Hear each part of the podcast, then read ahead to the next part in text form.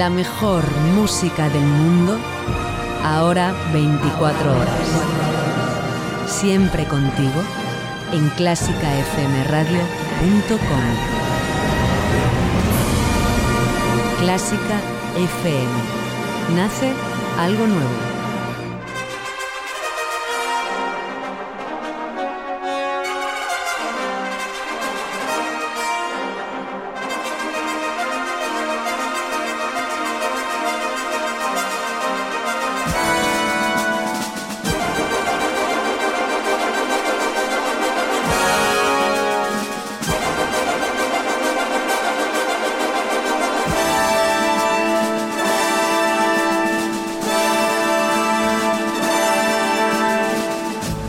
Saludos a todos, bienvenidos a este espacio de Clásica FM. Hoy lunes 9 de abril, nuevo lunes en el que volvemos a contarte toda la actualidad y momento en el que abrimos las puertas de este programa para que te acomodes en nuestros asientos, en nuestros sofás, de este lugar privilegiado de Clásica FM en el que ya tenemos preparado el café caliente y todo el desayuno para que cojas fuerzas y para que disfrutes de todo. Bienvenidos a El Ático.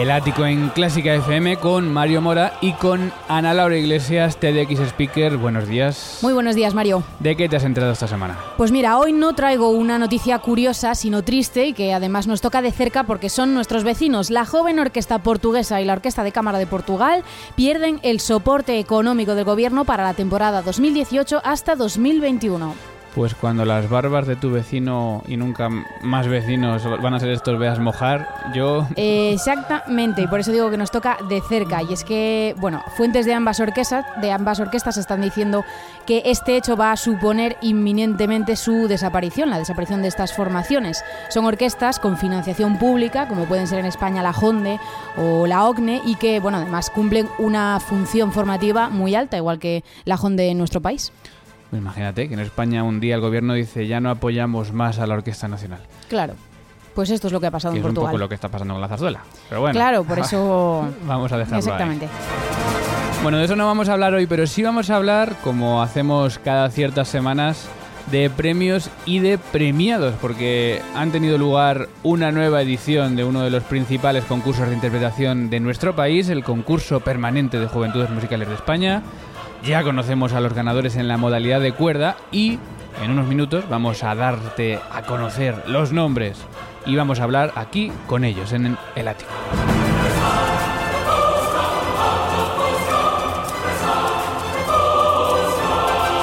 Estamos sonando en las mañanas de los lunes de Clásica FM de 10 a 12 de la mañana, también en los podcasts de Clásica FM y estamos atentos a las redes sociales, Ana.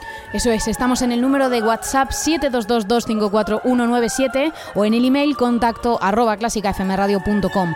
Puedes encontrarnos también en facebook.com barra clásicafmradio, donde somos una comunidad de 4.164 amigos, o también en la cuenta de Twitter arroba clásicafmradio, donde alcanzamos ya los 9.954 amigos. Y también muy atentos a esa nueva web de Clásica FM, clásicafmradio.com, donde ya también hay una nueva modalidad para hacerte mecenas de una manera mucho más rápida y sencilla y con una web, pues esperemos que mucho más visible eh, y mucho más fácil de utilizar, así que esperamos también tus comentarios. Todo preparado, bienvenidos a la música, bienvenidos a Clásica FM. Seguro que te suena. ¿Y cómo te sonaría con una orquesta de juguetes? Descúbrelo. Sábado 5 de mayo a las 11 y media de la mañana en la Sala Sinfónica del Auditorio Nacional. Música y juguetes. Un concierto para toda la familia. Niños a partir de 3 años. Obras clásicas con juguetes. Música de cine y dibujos animados con orquesta sinfónica y coro. Y un cuento musical. El Señor de los Puntillos, de Alejandro Vivas. Orquesta Metropolitana de Madrid y Coro Talía. Dirige Silvia Sanz Torre. Desde 8 euros en entradas INAEM y taquillas del auditorio. 10 y 5 de la mañana, agenda de noticias del día.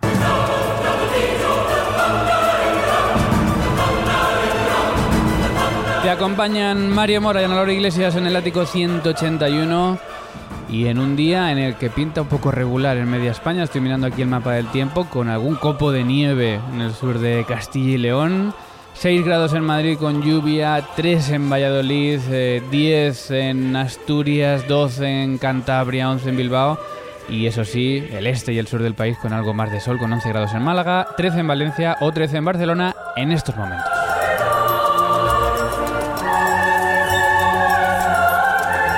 Y en la agenda clásica setting, además de esa noticia sobre los ganadores del concurso permanente de Juventudes Musicales de España, vamos a hablar también de cómo la Orquesta Sinfónica de Londres ha introducido la tecnología en un nuevo formato de conciertos en el que es necesario el móvil para disfrutar de la experiencia musical al 100% y que va a dar mucho que hablar. Y por supuesto, pues siguen las noticias con el caso de la fusión Teatro Real, Teatro de la Zarzuela. Y bueno, pues de momento estos días tendría que estar representándose Policías y Ladrones, Zarzuela de Tomás Marco, que no se está representando por esta huelga convocada por INAEM.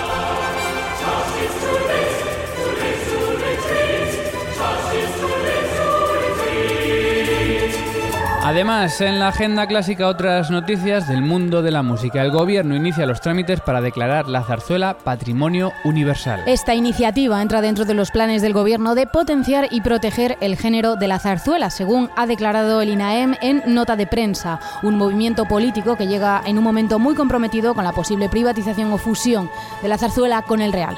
Cuarta edición del Festival Sinfonos, Festival de las Artes en el barrio de la música. Bajo el título de Ida y Vuelta, la Asociación Entorno de Conde Duque de Madrid presenta este festival en el que varias instituciones culturales pertenecientes a un mismo barrio se coordinan para presentar una programación musical artística conjunta. Los conciertos y actividades se podrán disfrutar en el Centro Cultural Conde Duque, en la Escuela Superior de Canto, el Conservatorio Profesional de Música de Amaniel, los cines Renoir o el Museo Cerralbo, entre, entre otros. El premio Jaén de Piano inmerso en su segunda fase. El concurso internacional de piano que se celebra en Jaén entre el 4 y el 13 de abril ya está en su segunda de las cuatro fases que alberga. El concurso fue incluyó 39 aspirantes de 18 países y actualmente son 15 los que han superado la primera eliminatoria. Este fin de semana conoceremos al ganador de esta edición 2018.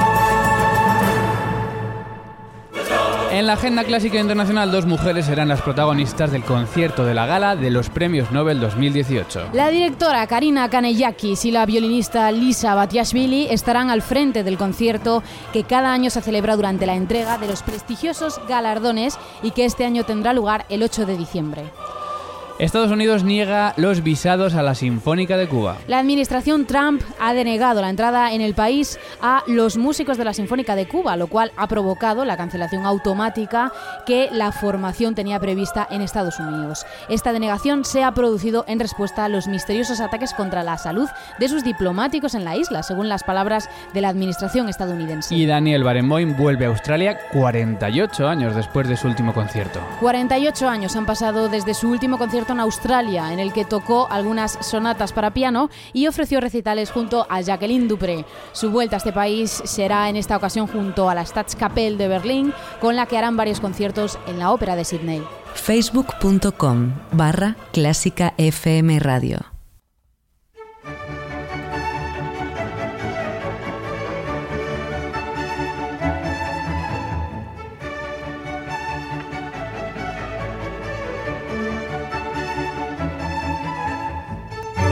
Bueno, son horas de comenzar a, a sorbos este café que ya está encima de la mesa, pero ya sabes que nuestro café musical es siempre Mozart y uno de sus conciertos para piano. Escuchamos el tercer movimiento, Allegro di molto, en Re mayor número 16.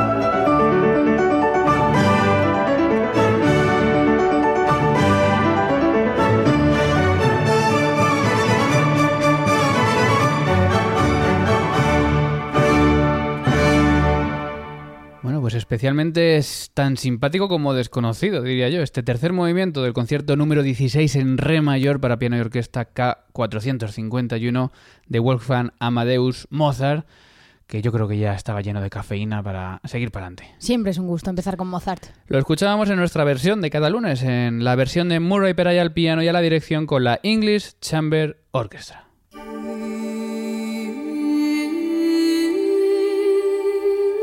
Pasión por la radio. Pasión por Clásica FM.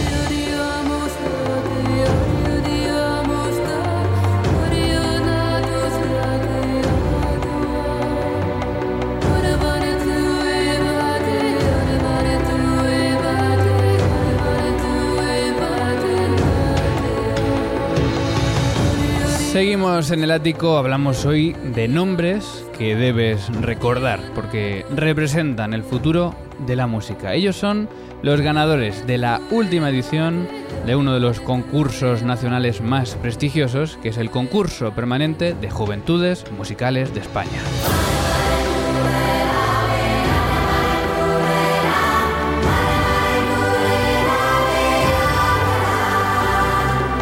Se celebraba en Madrid, ya casi inmersos en la Semana Santa de este año, y se reunía a músicos de cuerda de toda España. Vamos, Ana, a conocer los resultados. En la modalidad de instrumentos de arco, el segundo premio lo obtuvo la violinista Raquel Areal Martínez y el primer premio fue para David Marín Gutiérrez, violonchelista de León. Pues desde allí nos atiende desde León David Martín, buenos días. Hola, buenos días. Y enhorabuena. Pues muchas gracias. Bueno, ¿qué supone para tu carrera ganar este premio de Juventudes Musicales? Pues es, un premio muy, muy importante. Eh, en un concurso como, como, como el de, Juventudes Musicales, que, tiene una trayectoria tan, tan larga, ¿no? Que con, con, bueno, pues con ganadores que, que, están ahora en el, en el panorama musical actual, ¿no? Y bueno, pues para mí es, es todo, todo un honor eh, poder estar poder estar en pues en, este cuadro ¿no? de, ganadores. Y desde luego pues para, para, para mí es, una satisfacción muy muy muy grande. Sin duda. Bueno no solo se celebraba la modalidad de instrumentos de arco eh, sino que también se celebraba la de guitarra. Vamos Ana con ese cuadro de ganadores en la modalidad de guitarra el segundo premio en la modalidad de guitarra fue para Javier Lucio García y el ganador fue Luis Alejandro García Pérez, guitarrista de San Cristóbal de la Laguna. Pues desde allí, desde la Laguna, nos atiende también Luis Alejandro García. Luis Alejandro García, buenos días. Muy buenos días. Y enhorabuena a ti también. Muchas gracias. Te pregunto lo mismo, ¿qué supone para ti este premio tan importante?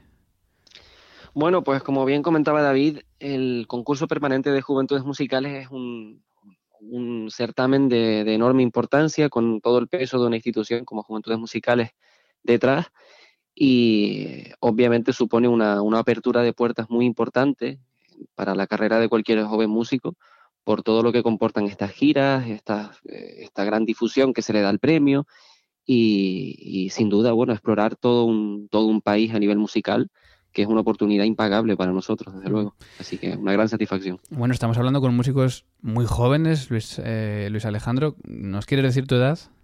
Sí, sin problema, 24 tengo ahora. ¿Y David, nos quieres decir tu edad? Eh, 22. 22, 24 años. Son el presente de, las juventudes musicales, pero sí, por supuesto son el futuro de la música de este país. Eh, David, ¿por qué decides presentarte a este concurso de juventudes musicales? Bueno, me parecía una oportunidad eh, muy buena, pues eh, por muchas razones. Eh, unas, porque bueno, siempre un concurso es una especie de meta que, que, uno se pone a nivel personal y pues a la hora de preparar un, repertorio y ponerlo frente, frente a un tribunal, frente a un jurado, que bueno, eso siempre, siempre te da un puntito extra de, de tensión, ¿no? Y de, y de, estrés que, bueno, que los músicos pues tenemos también que aprender a, convivir con, este aspecto. Y, en este sentido, pues a mí mm, eh, ir a concursos pues es, es, lo, que, lo que me atrae, ¿no? Intentar superarse a sí mismo, que yo creo que es el, el objetivo principal. Y, y luego también, pues, eh, me atraía la idea de presentarme a este concurso en concreto, bueno, pues por todo lo que hemos comentado un poco, que es un concurso con, con una trayectoria, pues, pues muy, muy grande, como, como comentaba mi compañero Luis Alejandro, pues que te da una difusión, eh, pues también muy grande. Y, y bueno, pues, pues eh, se iba un poco también para, para probar a ver qué tal, qué tal iba todo. Eh, y Luis Alejandro, ¿tú eres un hombre de concursos? ¿Te gustan los concursos o te presentaste a este solo porque lo veías una oportunidad especial? No, la verdad es que sí que sí que me he presentado a bastantes concursos a lo largo de mi vida y particularmente eh, a partir de este año, de este curso académico, cuando ya finalicé mi, una vez he finalizado mis estudios de superiores y el máster, sí que estoy un poco más dedicado a, a viajar y a dedicarme a los concursos un poco pero sí, este sin duda era una, estaba marcado en el calendario como muy fuerte, digamos. eh, Luis, ¿qué, eh, digamos, ¿qué destacarías eh, de este concurso? Porque es un concurso que reúne a muchos músicos y sobre todo que el premio es muy goloso, ¿no? Porque te vais a tener a partir de ahora muchos conciertos por toda España, por distintas comunidades. Eh, ¿Cómo fue este fin de semana en Madrid con vuestros compañeros? Pues la verdad es que el fin de semana fue estupendo y en el caso de, del concurso de guitarra tengo la suerte de, o tenemos la suerte, todos los que participamos, tuvimos la suerte de ser conocidos, la mayoría, desde hace tiempo. Entonces hubo un ambiente estupendo y, totalmente conscientes además del nivel que había. Con respecto al concurso, lo que destacaría es eh, precisamente esta, esta gran cantidad de conciertos, esta gran cantidad de posibilidades, dado que en, en, otros muchos concursos a lo mejor el premio es una cantidad económica y un concierto, e incluso en algunos te regalan un instrumento, lo que sea. Pero en este caso, eh, la oportunidad que nos brinda Juventudes Musicales, yo creo que para nuestra situación actual es mucho más interesante y, y mucho más posibilitadora de cara al futuro, de nuestras, de nuestras trayectorias, digamos. Uh -huh. Así que es un premio muy, muy, muy importante. Mm, David, ¿suscribes lo que, te, lo que comenta Luis Alejandro? Pues sí, sí, totalmente. Creo que la oportunidad que nos brinda ahora el, el concurso con, bueno, pues con estas giras de, de conciertos creo que para un músico es, es, esto es fundamental, ¿no? El poder tocar de cara a un público. Eh, sin esto no, no podríamos mejorar, no podríamos avanzar. Y, efectivamente, pues ahora tenemos una, una, oportunidad muy bonita que, bueno, pues yo la espero con, mucha ilusión. Bueno, estamos conociendo a David Martín, chelista, Luis Alejandro García, guitarrista, ganadores de este último concurso de Juventudes Musicales. Eh, yo os tengo que hacer una pregunta que, que suele ser odiosa, pero que, que, quiero ver, porque sois jóvenes, estáis en ese momento de acabar los estudios superiores, comenzar los de máster, empezar ya un poco con la vida profesional. ¿Cómo o dónde os veis en 10 años, David? pues eh, difícil de responder, sí. eh, pues no, no, no sabría decirte en 10 años. Uh, bueno, me, lo que sí que me gustaría, eh, cómo me gustaría verme dentro de 10 años es pues eh, poder vivir de, de, la música, poder seguir haciendo lo que me gusta y, y en definitiva eso, poder seguir aprendiendo, poder eh, seguir conociendo pues, pues lo que sea, otros músicos, otras músicas. Eh, y en definitiva poder seguir experimentando con, con, con, este mundo que, bueno, pues eh, para mí es, es, algo muy, muy importante. Uh -huh. ¿Y Luis Alejandro dónde se ve dentro de, de, una década?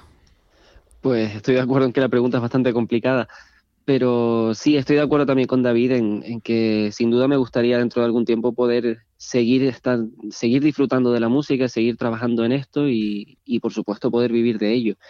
¿Dónde estar o no? Pues eso es difícil. Quién sabe si dentro de 10 años eh, ojalá pueda estar dando conciertos y, y, disfrutando de esto plenamente. Aunque quién sabe, ¿no? Cómo, cómo puede dar las vueltas la vida y, y, a lo mejor cambiar la situación, pero, pero sí, sin duda lo, lo principal sería eso, estar disfrutando de la música. Bueno, pues eh, son chavales jóvenes y, y, los chavales jóvenes normalmente pues tienen su, sus ídolos, sus héroes eh, que, que, siguen con mucho ahínco.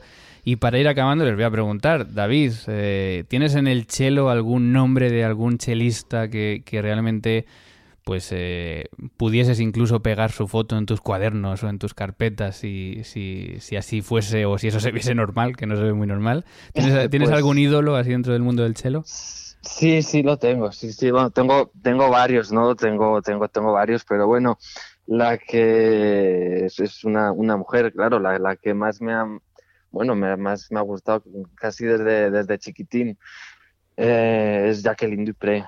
Jacqueline Dupré, pues, eh, no sé, me ha traído siempre y, y bueno, pues eh, ya más bien desde mi, desde mi adolescencia, ¿no? Con, con 12, 13 años, que fue cuando realmente descubrí pues sus discos, su música y todo lo que, lo que había grabado, pues, pues para mí fue un shock tremendo y, y la verdad es que, bueno, si, si tuviera que decir a alguien, diría, diría ella, sí, sin duda.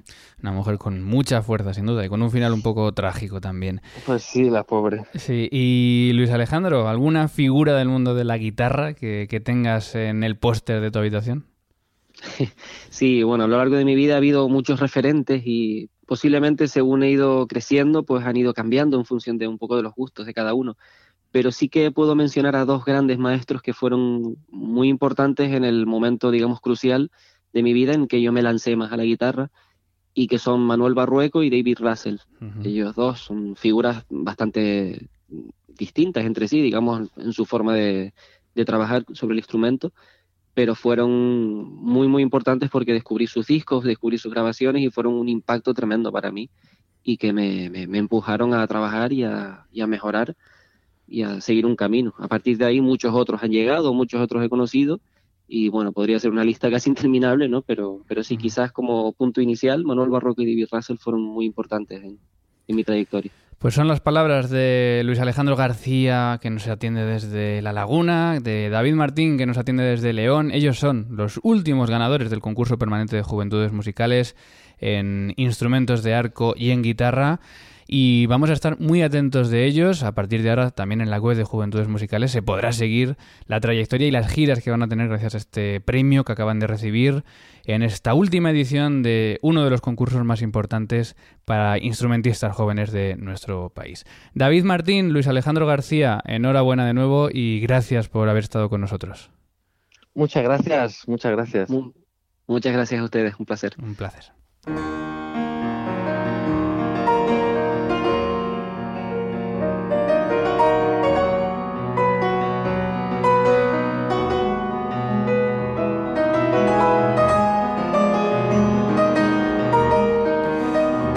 Mucho piano está sonando ahora por Jaén estos días. Comenzó el jueves, iban a seguir hasta el fin de semana con una de las citas imprescindibles para los amantes de este instrumento, que es el concurso internacional de piano de Jaén, el premio Jaén, que ha reunido este año a más de 35 músicos de 18 países y que ahora mismo ya son 15 los que se están disputando esta segunda ronda.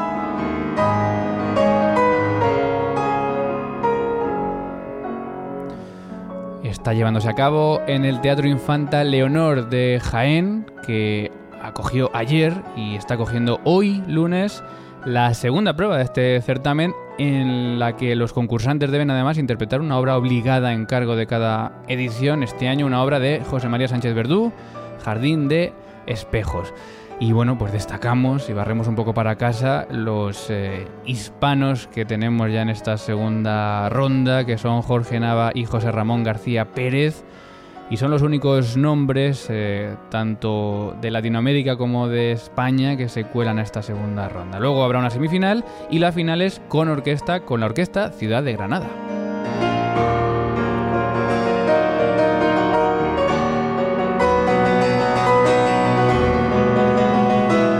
Estamos escuchando uno de los estudios de Alexander Scriabin, el número 12 del Opus 8, el conocido como Patético. En la primera ronda había obligatorios eh, dos estudios y estamos seguros de que este habrá sonado por lo menos una decena de veces. No sé si tenéis, Ana, en Chelo alguno de estos, de estos estudios de concurso que también se toque mucho o no. Sí, yo creo que los de Popper suelen ser bastante utilizados. Pues eh, con estos de Scriabin, eh, este en concreto yo creo que es uno de los más interpretados. Así que acabamos de escuchar estos últimos segundos y enseguida nos vamos a las redes sociales.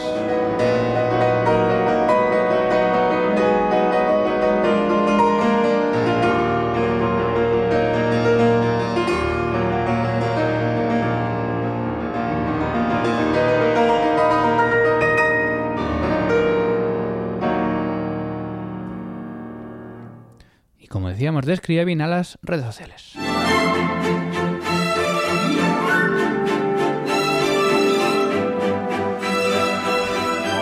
Porque como siempre en las redes sociales de Clásica FM, pues se hablan de todos los temas, eh, se crea ahí un foro independiente y paralelo a este programa en el que se van comentando los temas que tratamos en el ático. ¿De qué se ha hablado esta semana en las redes sociales de Clásica FM? Pues mira, al hilo de las declaraciones de Gregorio Marañón, el presidente de la Fundación del Teatro Real, y que recogíamos en el ático 180, hemos leído los siguientes comentarios. Arroba Hugo Conesa nos decía, eso se llama privatización encubierta, no se puede consentir teatro público y para todos, no con entradas a 300 euros. También arroba Coro nos decía, es una fundación con menos del 50% de dinero público, es decir, no es pública y funciona como una empresa privada teniendo la mayoría de servicios externalizados como el coro y la orquesta. Detrás de esto no hay más que poder manejar el presupuesto de la zarzuela. Efectivamente, eso es lo mismo que nos decía Silvia Rubio, representante del comité de huelga que estuvo en el ático de la semana pasada que recomendamos para el que quiera saber algo más de esta fusión porque nos dio datos muy interesantes sobre, primero, los datos que tienen ellos en INAEM, segundo, de cómo INAEM está afrontando este proyecto y también de lo que ellos ven que el Teatro Real quiere hacer con el Teatro de la Zarzuela. Así que, bueno, un tema que yo creo que va a seguir trayendo cola.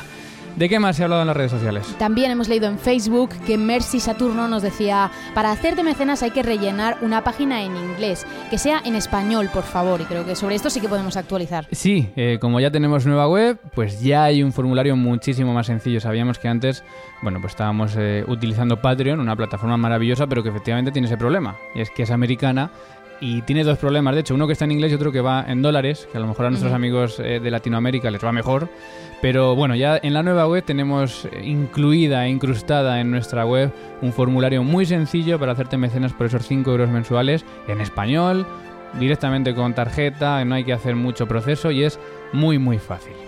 También, arroba AlfR nos decía, confieso libremente que esta mañana la apertura de Analogigle de fila 1 en Clásica FM Radio, que ya se me va haciendo familiar, me sacó lágrimas. Me encanta el programa, gracias.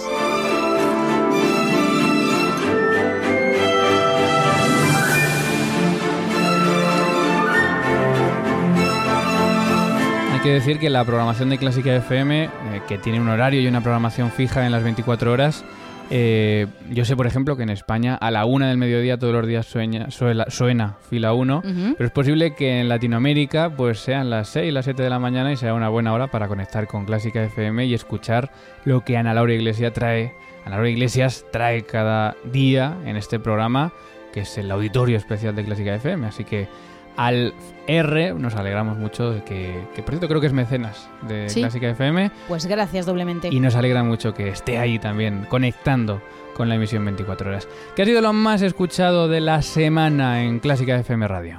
Pues mucho ático a la vista. El bronce se lo lleva el ático edición express, eh, la plata es para el ático de nuevo 180, habló el Teatro Real, y el oro es para música en las letras Cartas de Amor de músicos de Cart Palin.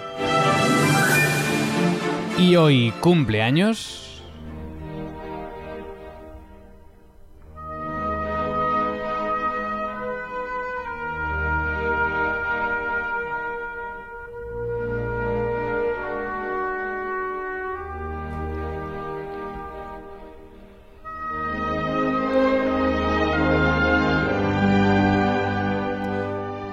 Tosti, compositor italiano nacido en el sur del país en 1846 y muerto en Londres en 1916. Fue un compositor especialmente conocido por sus canciones. Desarrolló su carrera, sobre todo en Inglaterra, donde llegó a ser profesor de canto de la reina Victoria y de Eduardo VII, y sus canciones llegaron a ser las más demandadas del país.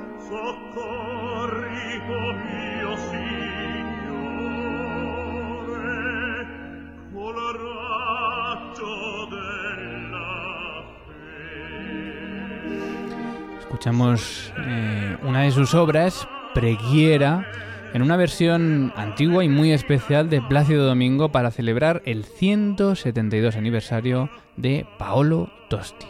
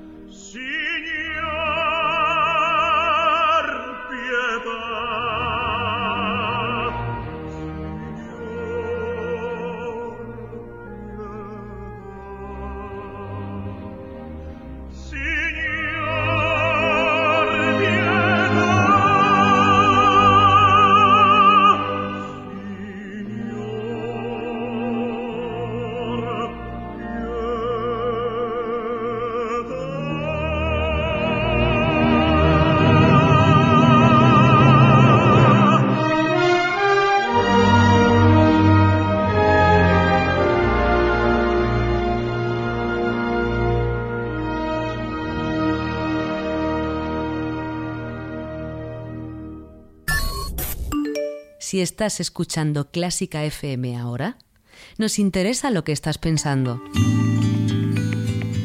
Cuéntanoslo con una nota de voz en el 722 254 197.